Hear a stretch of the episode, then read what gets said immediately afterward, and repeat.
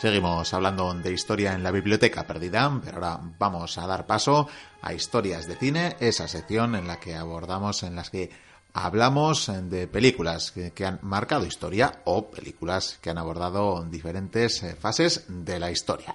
Vamos a dar la bienvenida en el estudio a Diego y Curía. Bienvenido. Muy buenas, caballero, muy, muy buenas mochuelos. Eh, me encanta esta sección, Miquel. ¿Y sabes por qué? A ver, sorpréndeme. Porque, bueno, la mayoría de las secciones casi no me lo preparo, pero es que en esta sección siempre me invitas y vengo sin preparar nada, y lo cual me resulta cómodo, cómodo y práctico. ¿eh? Eso y los bebedizos que ofrezco aquí en la mesa, ¿eh? que así da gusto. Esta cerveza está bien, bien rica. ¿eh? Bien, bien, bien.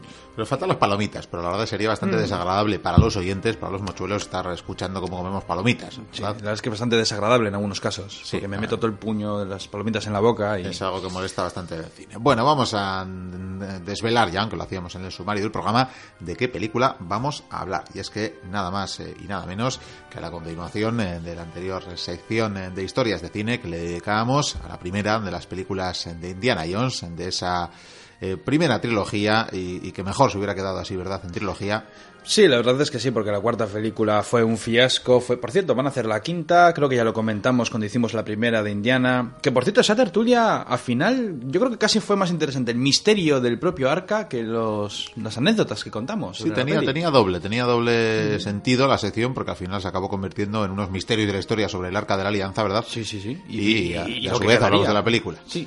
Bueno, pues en esta ocasión nos toca hablar de la segunda entrega, como decimos, eh, la que por primera vez lleva el nombre de Indiana Jones eh, en el título. Ya decíamos que la anterior realmente se llamaba eh, En busca del arca perdida por lo menos en, el Estado español, eh, no así en Latinoamérica, que tenía otro nombre. Y aquí nos vuelve a pasar lo mismo. Tenemos doble título, sí, sí, porque en, castellano realmente tuvo dos títulos. En Hispanoamérica, Latinoamérica, se llamó Indiana Jones y el Templo de la Perdición, como así lo conocen los mochuelos que nos escuchan desde el otro lado del Atlántico, que son cada vez más, ya lo decimos. Afemia. Así que saludos a, todas y a todos los que nos seguís.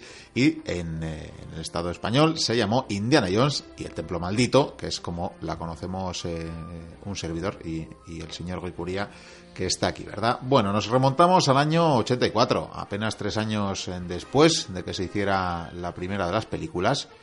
Tenemos una vez más a la Paramount como productora y tenemos eh, un film de casi la misma duración, de casi dos horitas, que no está mal y volvemos a tener, eh, por supuesto, a Steven Spielberg como director, a George Lucas como productor y a John Williams que se va creciendo más si cabe en la banda sonora y además con una apertura precisamente un espectáculo, un número musical. ¡Ah, qué maravilla! Eso es. Querían que querían que fuera un reclamo para la película y, sin duda lo es. Sí, la verdad es que estuvo muy bien esa introducción en ese... ¿Qué era? ¿Una especie de cabaret chino? Una especie de cabaret chino, ciertamente se podría decir así en Shanghái, por cierto.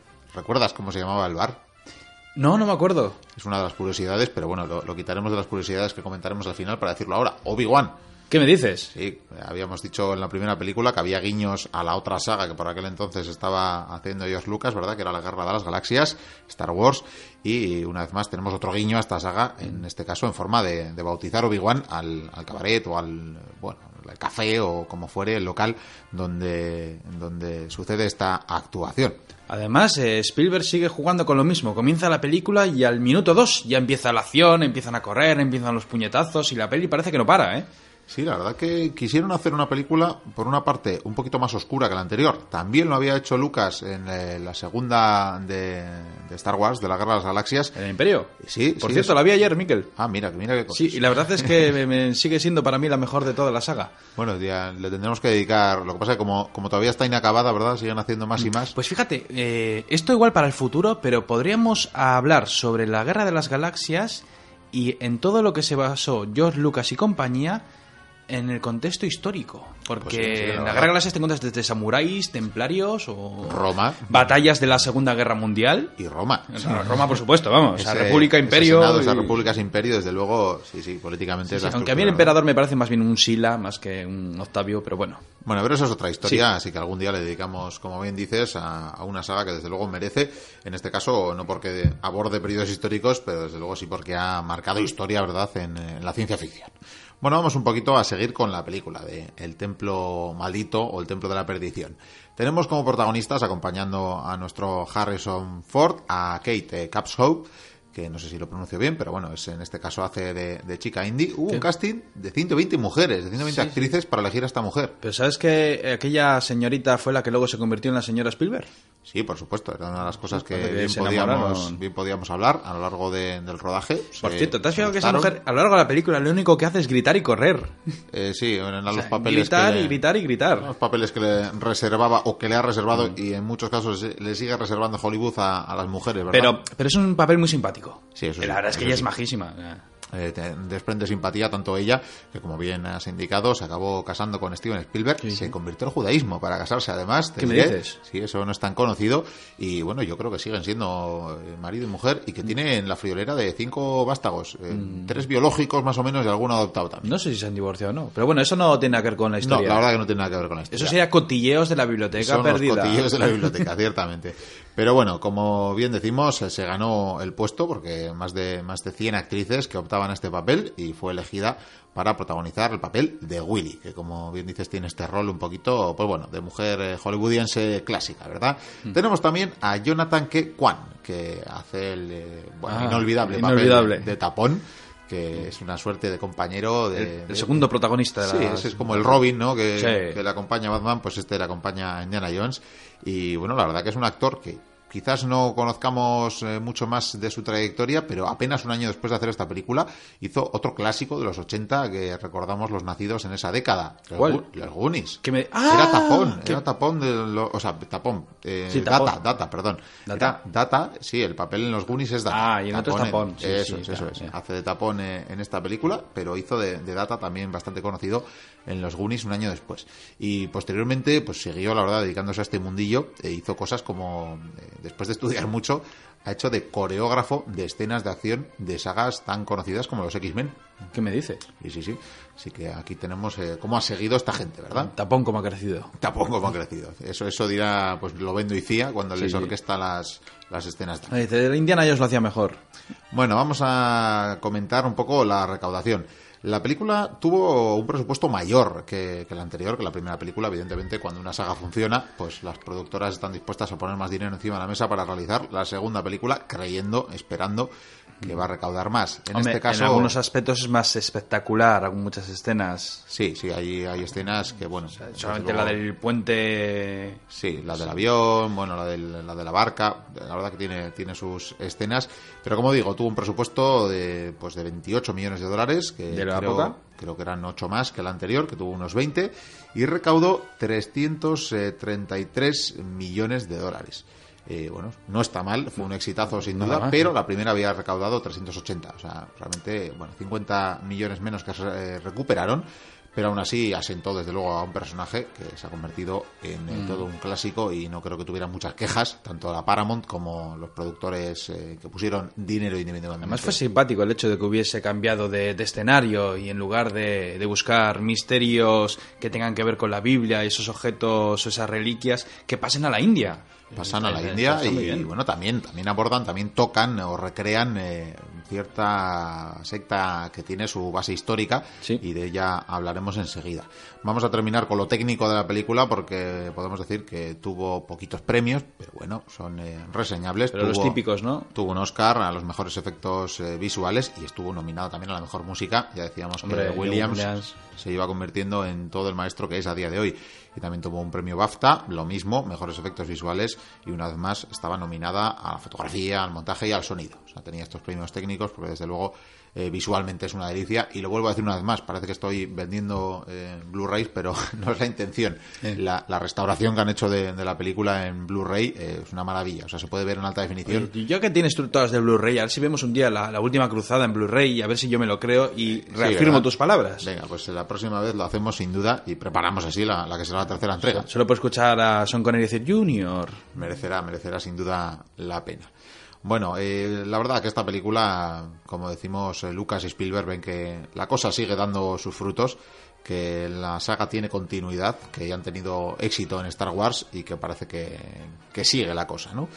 Vamos a hablar de ese argumento que tiene su base histórica. Y es que. O sea, en todo esto es Harrison Ford que hace un año Indiana Jones, un año Star Wars. Se va. Pues más o menos. Desde luego son coetáneas en el tiempo, se desarrollan. La segunda ya, gloria. ya se había hecho el Imperio contraataca. Claro. bueno, vienen a- ahora vienen a hacer esta segunda de Indiana Jones. Desde luego, me imagino que. eh, bueno. Necesidades monetarias, económicas no tendría muchas eh, Harrison Ford en esos, en esos años. Pero Harrison Ford ya dijo que a él le encanta hacer de Indiana Jones. Y de Han Solo, hombre, no le iba a encantar, vamos. pues sí, se lo pasa bastante bien. Decía antes que habían eh, pensado en hacer una película un poquito eh, más oscura, abandonaban eh, a los nazis, abandonaban las historias bíblicas, como apuntabas, y van a tener como protagonistas o como archienemigos en un escenario que va a ser la India a la secta de los estranguladores Tugs, que son eh, pues bueno la raíz histórica que tienen todas estas películas de Indiana Jones ¿Qué y eran? que esta la tiene. Adoradores a la diosa Kali o algo así era, ¿no? Pues eh, bueno, te voy a decir, antes de entrar a, Sí, sí. antes de entrar a, a- lo que eran, que ciertamente eran adoradores de esta diosa tántrica india, que era Kali, aunque bueno, hacen una adaptación un poco, un poco extraña, pero te diré que el hecho de haber hecho la película más oscura y de tener bastante más dureza en eh, las escenas, sobre todo esa inolvidable escena de cómo arrancan un corazón que se ve con ¿Por qué pelos y ten- señales. Pero ¿por qué ese señor tenía ese poder de poner la mano en el pecho y sacarte el corazón ahí Pues, sin bisturí ni nada? No lo sé, a eso me temo que no le podamos dar explicación hoy.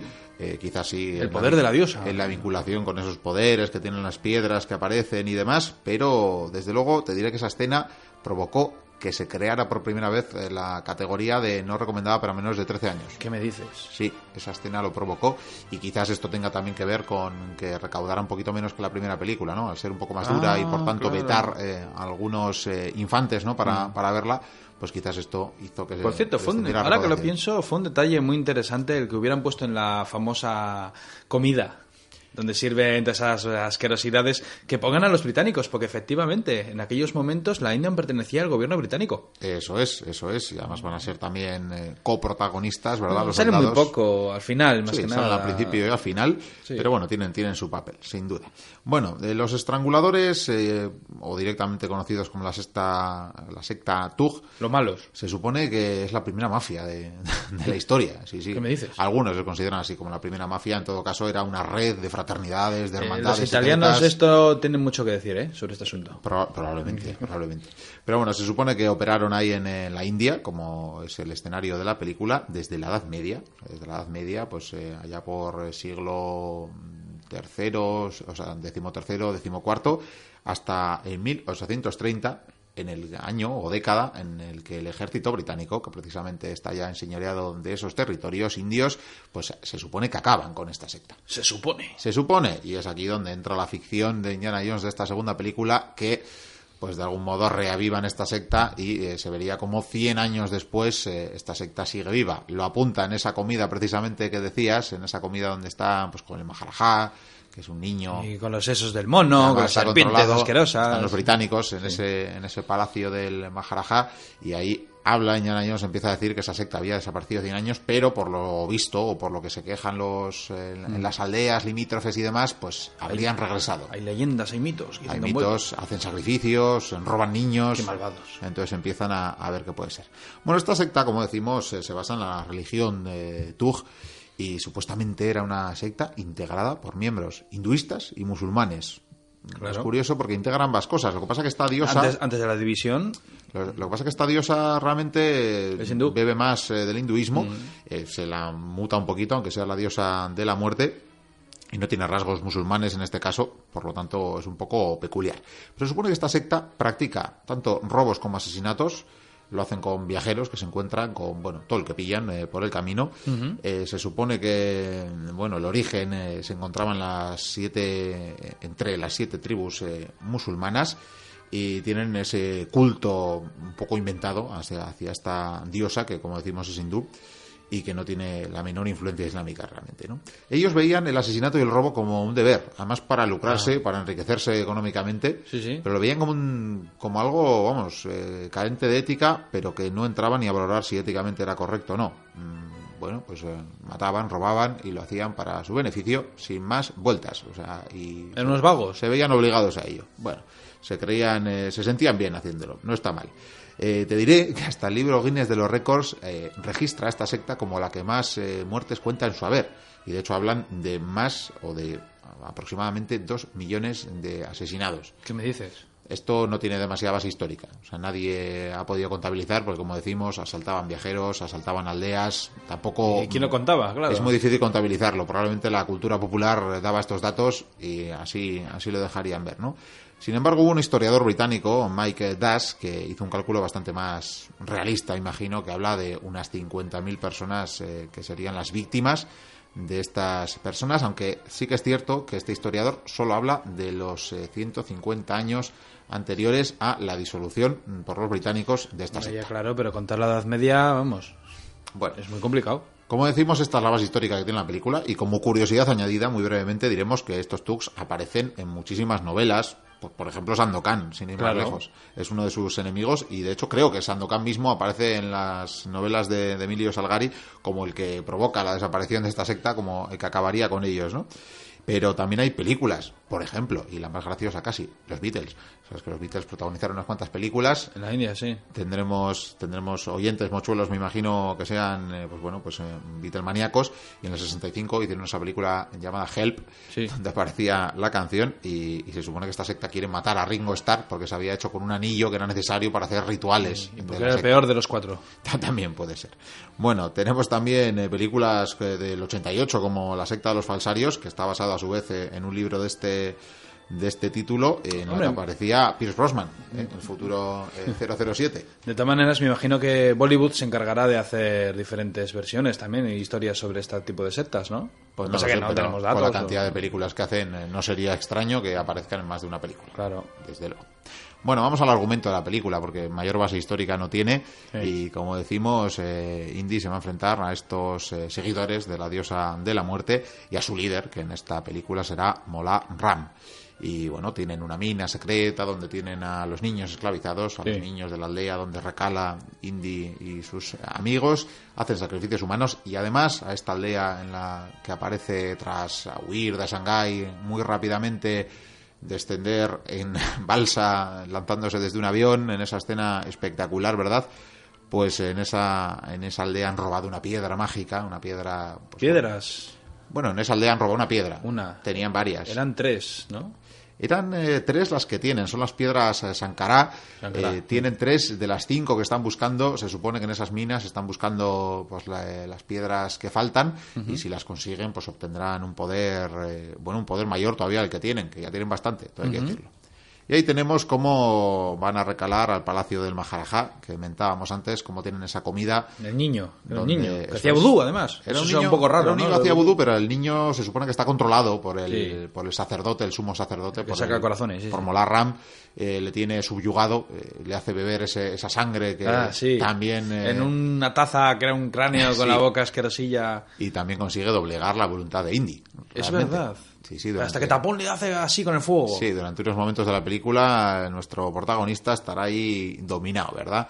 Bueno, pues eh, tenemos como en ese palacio Pancot eh, empezará eh, la historia en sí o toda la acción del hilo argumental principal porque tras ese banquete por la noche intentarán, intentarán asesinar a Indiana después de que casi tiene ahí el, escarceo amoroso, ¿verdad?, con Willy y bueno pues a través de, un pasaje un, un pasaje secreto. Lleno de bichos. Lleno de bichos. Estoy un poco asquerosillo hoy pero es que pues sí sí la verdad que sí. Pues se encontrarán bueno más asqueroso que la cena no hay nada todo hay que decirlo que la palanca no meter la mano ahí. ah, yo me la habría metido ahí se quedan. Pues tendrán que ir a través de esos eh, pasadizos secretos hasta el templo que es donde empezarán a ver cómo efectivamente hacen eh, sus sacrificios como está esa escena de que arrancan corazones, como por supuesto apresarán a, los amigos del protagonista, cómo subyugarán la, propia voluntad eh, de Indiana y cómo Indiana recibe palos. cómo recibe palos y cómo hará su heroicidad. No vamos a contar más porque si no, ya parece que bastante hemos contado ya de la historia. Ahora eso sí una, persecución muy interesante la de las carretas de las minas. Las carretas de las minas qué chulo. ciertamente es muy tenía que ir por el lado azul no por el rojo. Eh, claro, claro, pero bueno, tiene, tiene sus gracietas, ¿verdad? Sí, sí, Como van eh, en esos vagones eh, de minas y la verdad que tiene un ritmo frenético. La película, la película en parte fue, bueno, tuvo muy buena acogida, como decimos, en taquilla, a pesar de no llegar a la recaudación de la primera. Eh, pero de algún modo hubo quien le criticó en parte esa dureza visual, pues como la escena ya que hemos mentado un par de veces, eh, de que fuera más oscura y de que abandonara, pues no sé, eso, no sé si a la gente le pareció más simpático los nazis y los pasajes bíblicos que se recuperaría en la tercera Pues película. mira, no hemos hecho la tercera peli, pero seguro que la tercera y la primera fueron probablemente las que tuvieron más taquilla. No lo puedo asegurar porque como no lo sé, pero lo que sí opino, al igual que la mayoría de los oyentes seguramente, es que la primera y la tercera fueron las mejores, probablemente porque estaba estaban los nazis, estaban esos misterios bíblicos. Pues es sí, que te atraen mucho. O sobre todo que nos quedaba más cerca que esta secta de los Tug, ¿verdad? Que por más de tener ese trasfondo histórico, pues bueno, Claro. nos queda más lejos. Aunque seguro que los fans de Sandokan disfrutarían. Seguro, mucho pero de todas maneras es lo que siempre digo. eh, Si tú dices nazis, si dices esoterismo, misterio, y ya si pones en 10 años en medio, ya son Connery, pues... Pues sí, tenemos lo mejor de lo mejor, ¿verdad? Bueno, vamos a contar un par de curiosidades. Alguna ya la hemos contado, como este bar que se llamaba Obi-Wan. Hemos contado también eh, que la protagonista, que la actriz protagonista que encarnaba a Willy se casaría con eh, Spielberg. Pero hay alguna cosita más que contar. Por ejemplo, A ver. realmente esta es la primera película de la saga. Cronológicamente hablando. ¿Es antes? La, la acción se sitúa en el año 35, un año antes del 36, donde se sitúa en, en busca del arca perdida. ¿Qué me dices? Pues cronológicamente es la primera aventura de Indiana. En realidad hay un guiño de la segunda película respecto a la primera, esto ya digo de El Templo Maldito respecto a, a la primera película, en eh, forma de la escena de la que ya hablamos en su momento de, de esos espadachines que le desafían y él eh, se desenvuelve, o bueno, un espadachín en este caso en la primera película que le pega un tiro, finalmente ya dijimos que la escena originalmente tenía que ser una escena de espadazos y de mandobles, pero que al final, pues porque el equipo estaba fatal, pues acabó quedando en, en esa improvisación de Harrison Ford que sacó la pistola y le disparó. Sí. Bien, pues en la segunda película, en el Templo Maldito, hay una hay un guiño respecto, sí, respecto a esa escena porque va a hacer lo mismo, eh, nuestra protagonista va a repetir la misma operación, Pero no tiene arma, ¿no? pero no tiene balas. Ah, no tiene balas. Dispara, pero ve como no tiene balas, entonces no puede repetir y en este caso ya se hará la que debería haber sido la escena de la primera película, es decir, escena de espadazos, de esquivar mandobles y demás. Claro, es un guiño cronológicamente incorrecto en el sentido de que, como temporalmente la segunda, la del Templo Maldito, es la primera película, pues no debería ser, pero bueno, a los espectadores les hace su gracia e incluso en ese momento hasta la banda sonora que suena, el trozo de banda sonora que suena es exactamente el mismo que ¿Qué en la dices? primera película. Sí, sí. Tiene ese pequeño guiño, pero bueno. ¿Qué es lo que sabes, Miquel? Sí, sí, bueno, estas cosas que todo es cuestión de leer, ¿eh? que a día de hoy está todo muy a mano. Bueno, ¿qué más? ¿Qué más podemos decir? Podemos decir que esta es la película, igual aquí coincides con Spielberg, yo creo que sí, eh, que realmente es la película que menos le gusta a Spielberg de, to- de toda la saga, aunque claro, Ni a él ni a todos. Bueno, la, la cuarta peli no la hemos contado. la cuarta es como para dejarla aparte, ¿verdad? Pero Sí. bueno, es la, es la, probablemente la más difícil de rodar también para él. Seguro. Y quizás por esto es por la que tiene este sentimiento, pero bueno. Y vamos a contar una última curiosidad. La verdad que a los oyentes, a los mochuelos de- del otro lado del charco no les va a resultar tan interesante, pero bueno, quizás a ti sí. A ver. Porque te diré que esta es la primera película, aquí hay un cambio, el eh, que dobla al, al español o al castellano, más propiamente dicho, al- en el Estado eh, español, quien dobló la película fue por primera vez Salvador Vidal. Eh, no es el mismo que dobla a Indiana en, en la primera película. Por primera vez será este ya para el resto de la saga, lo seguirá siendo, será Salvador Vidal. que Ah. es, bueno, pues eh, quizás no tan conocido porque los actores de doblaje no son tan conocidos, pero este hombre es eh, probablemente una de las voces más solicitadas de, del Estado a la hora de doblar películas y de hecho, aparte de haber hecho más de mil películas y documentales, ha doblado pues grandes sagas como Arma Letal, doblando a Mel Gibson, Mel Gibson, sí. como Robocop, eh, ha doblado series como Corrupción en Miami ¿Qué dices? y, y, de hecho también aparece en, en Star Wars, en la Guerra de las Galaxias, doblando a Luke Skywalker. Es la misma voz realmente. Curiosamente en una peli donde también aparece Harrison Ford, pero que hubiera Sí, sido muy sí, gracioso que hubiera doblado al mismo. Y es más, años después, años después doblaría a King Won Jin, o sea, otro Jedi en, en La amenaza fantasma. Anda, es verdad. Así que ahí tenemos como esta voz pues eh, ha intervenido en grandes sagas y, y se introducía por primera vez en las de Indiana Jones en esta en esta película, en esta segunda película. Y realmente esto es todo lo que te traigo de sobre la segunda entrega de Indiana Jones. Demasiadas cosas para una, una peli que realmente por más que sea una buena película de acción, dentro de la saga se nos queda coja, ¿verdad? A ver, lo que pasa que decir que es igual la peor de la primera trilogía que hizo Spielberg, eso no significa que no sea un peliculón. Sí, es genial, esto, es aventura sin parar. No deja de hay ser mucho una- bicho, pero hay mucha aventura. Grandísima y recomendable película de acción. Así que, bueno. Además, más de uno se pondrá a verla. Un día dirá, ahora que he escuchado a estos bibliotecarios, igual... Pues esperemos que haya servido para eh, invitaros a ver eh, esa película y eh, tened por seguro que volveremos con otro Historias de Cine, hablando esta vez de Indiana Jones y la Última Cruzada. Una de mis películas favoritas. Sin duda lo merece. Seguimos con el programa.